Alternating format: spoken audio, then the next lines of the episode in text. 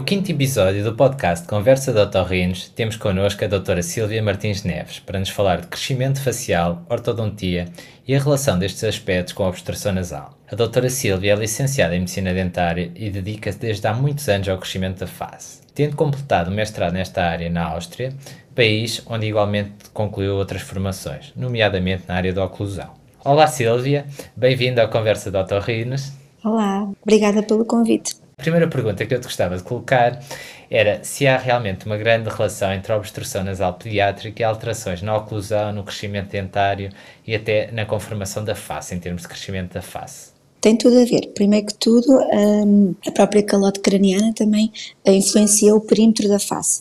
E a coisa mais importante que nós temos que nos influencia o crescimento da face é a respiração. Porquê? Porque nós estamos habituados a pensar que o maxilar superior é onde estão os dentinhos e depois a parte de cima dessa parte é a parte respiratória e depois é a órbita. Mas o próprio maxilar superior tem as quatro cavidades biológicas, portanto tem a boca, a via aérea que nós estamos habituados a pensar na parte nasal, que é a via aérea horizontal, tem a via aérea posterior vertical e tem a parte da órbita. Todas estas quatro cavidades estão dependentes do desenvolvimento do maxilar superior. Só que é a própria respiração, se ela é desenvolvida pela parte uh, nasal, que é fisiológica, ela vai levar uma determinada configuração desse mesmo maxilar. Se é feita pela boca, altera completamente a forma final do maxilar e com isso das vias aéreas. Portanto, é um ciclo que se estabelece uma relação de interdependência entre as duas coisas. Ou, resumindo, é a velha máxima que existe em medicina, a forma e a função. E que alterações são mais comuns em crianças que são respiradoras orais crónicas? Pronto, hoje em dia existe uma, uma explosão de respiração oral devido à, à sociedade em que, que estamos e cada criança e cada adulto a ter a sua alteração facial, o seu desvio de acordo com, a sua, com o seu biotipo, nós não somos todos iguais, não é? E portanto isso leva a desvios diferentes. Mas o traço comum a todos é ficamos com o rosto mais aplanado, que as pessoas vulgarmente reconhecem como a ausência de maçãs do rosto, não é? E a retrosão dos maxilares, ou seja, os maxilares estão muito mais colocados para trás da testa, por exemplo, como referência, do que antigamente. E porquê que tem havido essa explosão? Já há alguma conclusão? Sim, hoje em dia vivemos muito entre quatro paredes, mesmo que não tenhamos patologia respiratória, temos muitas vezes a tendência a ter a boca aberta porque o nariz está bloqueado e sempre que abrimos a boca alteramos completamente o padrão muscular. Isto é, quando nós respiramos pelo nariz, que é o canal uh, respiratório, o sistema respiratório, os nossos lábios estão perfeitamente encostados. Há um selamento labial. E isso faz com que o nosso único osso móvel, que é a mandíbula, tenha um feedback de onde está o superior. Além do mais, sempre que nós temos a boca fechada, a nossa língua faz uma, um controle vertical da posição do maxilar superior. E ao mesmo tempo, sempre que nós engolimos, e nós engolimos mais ou menos uma média nas crianças de 600 a 1000 vezes por dia, a 2400 a 2600 nos adultos. E essa força faz uma força horizontal, tanto para a frente como para o lado, e portanto permite que o maxilar superior vá ter um desenvolvimento 3D. E com isto, as vias aéreas também vão ser desenvolvidas, vão ampliar. Se isso não se verifica, porque quando abrimos a boca para respirar, a língua sai do palato e, portanto, ficamos com uma falta de controle vertical à primeira parte logo do maxilar superior. Como não está numa posição correta, não vamos ter uma deglutição funcional e essa força da língua não vai ser exercida no maxilar superior e, portanto, o maxilar superior fica mais estreito, mais aplanado e mais vertical. Ora, a boca fica mais pequena, por isso é que temos dentes mais tortos hoje em dia também. Temos as vias aéreas mais pequenas, o que aumenta a probabilidade da apneia e hoje em dia também se verifica mais miopia, porque os olhos ficam mais exoftálmicos também e verifica-se também uma alteração da postura, porque a postura depois também é um mecanismo que nós temos de defesa para quando a nossa anatomia não desenvolveu. Ou seja, quando nós temos um subdesenvolvimento da face, a postura vem em nosso socorro para conseguirmos ter a via aérea disponível para respirarmos minimamente, com a volumetria que devíamos ter. E com que idade, mais ou menos, é que essas alterações ocorrem? É assim, a idade maior de crescimento da face ocorre entre os 3 a 6 anos. As pessoas muitas vezes ficam surpresas com este facto, mas basta pensar que os dentes definitivos aparecem aos 6, 7 aninhos, porque exatamente porque nós estamos perante 80% do crescimento da face já, da face de um adulto. E, portanto, quanto mais cedo, melhor. Portanto, por volta dos 3,5, 4, 4,5 será uma altura ideal para fazer este despiste, mas sempre que os pais vejam que há alterações da deglutição, alterações da mastigação, alteração também da dicção das palavras, porque depois a língua não está na posição correta e a anatomia também não está correta, não vai fazer um, uma boa emissão de sons e, portanto, assistimos também às dislálias. Temos também aquela patologia de a criança está a babar, a dormir, mastiga com a boca aberta, mastiga com ruídos, muitas vezes também tropeça imenso, anda um bocadinho às vezes de lado. Tudo isto são sinais de alerta para saber que a face não está a ter um desenvolvimento anatómico ideal e, mais do que tudo, vai acarretar com isso também muitas alterações das funções. E, portanto, a idade melhor é sempre o mais cedo possível. Quando tu tens uma criança com 3 anos, 4, que vai à tua consulta, uhum. qual é as primeiras perguntas que tu tentas saber a resposta ou qual é a tua principal enfoque inicial? O meu foco principal, e eu costumo sempre dizer, a coisa mais sagrada que nós temos é respirar. É a única coisa que nós fazemos 24 horas por dia. Portanto, todo o nosso corpo, seja postural, seja anatomicamente, vai se sacrificar para ter uma boa respiração. Portanto, sempre que eu tenho uma pessoa na minha consulta, dificilmente ela não tem alguma alteração, porque a consulta é, é recomendada muitas vezes por otorrinos, por pediatras, por uh, colegas da, da área e, portanto, já há uma noção que há uma patologia, não é? Inerente de respiração. Quando os pais não têm consciência e por acaso, em conversa foram aconselhados porque algum amiguinho está a ser tratado e eu vejo que a criança tem estas as alterações faciais, pergunto sempre como é que é a respiração da criança. E, por minha surpresa, hoje em dia já nem tanta, os pais muitas vezes, está tudo bem, doutora? E eu assim, sim, mas ele, ele respira pela boca, certo? E as pessoas dizem, sim. E eu, Pois, mas respirar pela boca não é uh, fisiológico, respirar pela boca é o sistema digestivo, portanto, estamos aqui perante uma alteração da normalidade. E depois, a partir daí, eles percebem o encadeamento e esta sintonia, esta sinfonia, vá, digamos assim, que ainda é maior, porque não dá para, para desconectá-las, que é entre o crescimento da face, a respiração e a postura global corporal é muito comum, diria pelo menos na minha experiência. É, infelizmente é, Tiago. A respiração oral é quase considerada normal, digamos assim. É, o que me deixa triste, porque não devia ser considerada normal, não é? Devia ter um sinal maior de alerta, mas eu acho que a criança, como está ali, está bem, para os pais, há pequenas coisas que eles não valorizam, não é? Mas o respirar pela boca não é nem nunca vai ser fisiológico, não é? Em termos de crónico, não é? Claro. Não tens às vezes a sensação que isto é um bocadinho o parente pobre da medicina dentária e da medicina em termos de salientar a importância que é? Eu acho que é isso, tornou-se normalidade. Há patologias que se aceita, não se questiona. Hoje em dia aceita-se que, ah, se tem apneia tenho que dormir com CPAP. Ok, mas porquê que as pessoas estão a precisar de CPAP, não é? Ah, os dentes estão tortos, existe um marketing enorme. Eu digo muitas vezes isto aos adultos e aos pais que têm a minha consulta há uma aceitação de que o queixo pode estar para trás, o queixo pode estar para o lado, pode haver assimetria da face, pode haver retrosão, pode haver o maxilar de baixo mais projetado, pode haver uma série de número de desvios e as pessoas aceitam como que, ah, é a face dele, é, é assim que estava estipulado, mas se de repente o menino tem dentes tortos, porque é normal, porque se os dentes estão no osso e o osso está distorcido, é óbvio que nós vamos ter dentes tortos, não é? Portanto, os dentes estão tortos porque eles refletem uma distorção e uma falta de espaço, porque houve um subdesenvolvimento dos ossos da face. E depois de ser descartada, no fundo, a causa da obstrução nasal ser corrigida, quais são os passos a seguir numa consulta Pronto. contigo? Então é assim, se já vem enviados do otorrino, o otorrino já fez o despiste se há uma obstrução. Nós podemos respirar pela boca ou ter uma necessidade de respirar pela boca por dois grandes motivos, pela obstrução, como tu disseste, e aí tem que ser o profissional do otorrino e também os alergologistas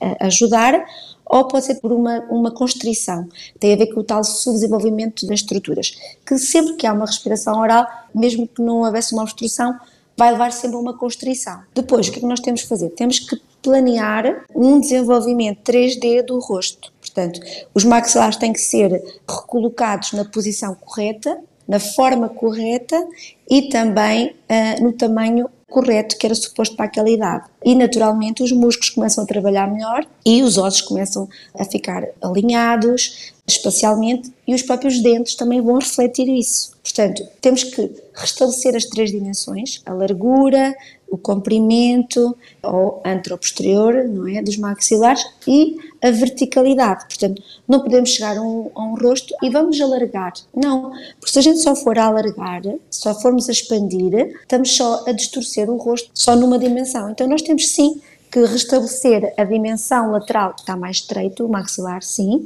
mas também temos que levar o maxilar para a posição que ele perdeu e controlar a verticalidade que nós falámos há bocadinho, que é o crescimento mais vertical dos maxilares. E a quarta coisa, e não menos importante, a simetria entre o lado esquerdo e o lado direito. Não é uma simetria absoluta, porque não há ninguém absolutamente simétrico, mas uma simetria fisiológica, que é para não dar origem a uma escoliose, por exemplo porque muitas vezes as assimetrias faciais levam a uma escoliose. Tens terapeutas da fala ou terapeutas Não, nós trabalhamos, nós, tra com... nós trabalhamos com terapeutas da fala, sim, eh, não na clínica, mas trabalhamos muito em equipa, mas a criança naturalmente ao restabelecer a anatomia e os músculos a começarem a trabalhar com a função apropriada, eh, a maior parte das vezes as dislálias começam a resolver-se por elas próprias. Depois, às vezes é, é preciso fazer ali um, um resetzinho também, mas as terapeutas às vezes vezes, que até elas próprias também me enviam os doentes, depois fazem aquele pequeno ajuste final. Que tipo de aparelhos costumas utilizar em termos de ortodontia neste género de casos e a partir de que idade? Pronto, lá está, não são aparelhos ortodônticos, são aparelhos ortopédicos faciais e são usados exatamente para agir sobre os ossos e sobre os músculos. E eles vão permitir então o deslocamento dos maxilares que estavam mais recuados para uma posição mais à frente, controlar a verticalidade, ou seja, reverter um rosto mais longo para um rosto, encurtar esse rosto, não é? E, ao mesmo tempo, aumentar a largura do mesmo, do mesmo osso. Tudo de forma equilibrada entre eles. E, ao mesmo tempo, o próprio aparelho ortopédico funcional vai ter uma altura esquerda e direita equilibrada para que a criança que tem muitas vezes um ombro mais à frente, um ombro mais alto, uma inclinação da cabeça, por uma necessidade de, como as órbitas também estão no maxilar, falámos há bocadinho, e muitas vezes o maxilar, como está em rotação e inclinação, tem as órbitas de uma forma inclinada, o que obriga que a criança incline a cabeça para compensar, para ter depois equilíbrio, porque a nossa postura ela altera por dois grandes motivos, uma por uma necessidade respiratória e uma segunda por uma necessidade de equilíbrio, porque nós temos que ter a horizontalidade do olhar. E esse mesmo aparelho deve ter essas alturas calculadas e nesse dia que a gente coloca, a criança vai logo equilibrada, a criança ou o adulto, para evitar de haver essas rotações, essas inclinações na coluna e na cervical. E qual é a janela temporal em que é possível fazer esse género de correções sem ser uma cirurgia? Uh, aqui há uns anos, estão-me perguntar se eu dizia que era só nas crianças, hoje em dia a gente faz imenso em adultos, muitos até com reversão da apneia.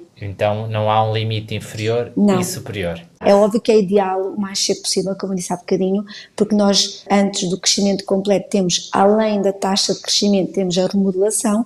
Nós, nos adultos, a única coisa que nós temos é a remodelação, porque ninguém é igual no ano a seguir, não é? Temos uma evolução, nós achamos é que até aos 20 anos é crescimento e depois é envelhecimento. Não.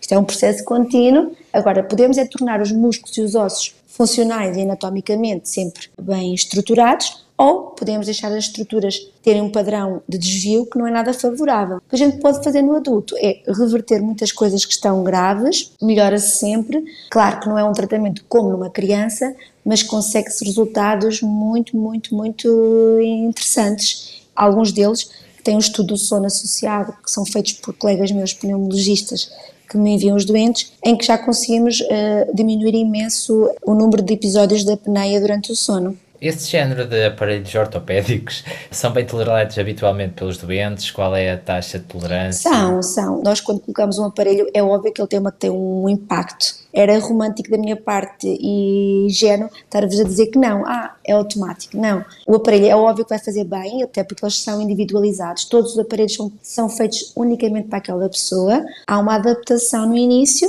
mas é óbvio que passado esse tempo de adaptação, o aparelho faz muitos benefícios. Os aparelhos em si não são dolorosos, não, não magoam, antes pelo contrário, cada vez dão mais condição. Os adultos até referem que deixam de ter dores cervicais, dores lombares, deixam de tomar comprimidos, dormem melhor, mastigam melhor. O problema é que são aparelhos que, como têm um, um, componente exterior, não deixa que a pessoa use fora de casa. Não é um aparelho simpático para usar fora de casa, é usado em casa. E, portanto, como tem que ser usado um número de horas, como estamos a trabalhar o osso e a musculatura, só se nós tivermos mais horas de uso do que as horas de não uso é que os ossos e os músculos se vão alterar, é óbvio que obriga que muitas vezes o adulto esteja em casa. Para um adulto caseiro, que tenha trabalho em casa, é simpático o tratamento para quem seja muito social, esteja numa vida, a viver a vida na fase mais ativa de querer sair, é mais difícil de, nessa altura fazer o tratamento. Estamos a falar de aparelhos que se inserem na testa, não é? Que tem um aplicador na sim, zona tem um aplicador na testa e um no queixinho. E que são assim como um arco externo à frente da face. Sim, sim. Ele, é, ele, é simples, mas é externo, portanto não, não se torna socialmente simpático, obviamente. Trabalha o osso e com isso vai fazer a tal descompressão, porque quando nós temos um osso que está subdesenvolvido, todas as cavidades estão em sofrimento, mais ou menos, obviamente, e as funções estão alteradas. Na criança não há patologia ainda, nas, nos adultos, o que eu noto é que os adultos já trazem essa patologia e por isso é que eu também comecei a tratá-los porque comecei a tratar as crianças e os pais viam os melhoramentos na, na criança e como se espelhavam muitas vezes na situação do filho, também quiseram fazer tratamento. Com eles consegui ver os resultados estéticos, mas também, sobretudo, a tal condição de bem-estar. Só que obriga que o adulto, em vez de ir para jantares todos os dias, se tiver que sair, tenha que ficar mais em casa para fazer tratamento. Não quer dizer que durante um fim de semana ou outro não possa fazer também a sua vida social, atenção. Só que obriga ali um compromisso durante seis meses, mais ou menos, a ser um bocadinho mais caseiro. Há alguma influência desse tipo de que se faz em termos ortopédicas da face na articulação temporomandibular?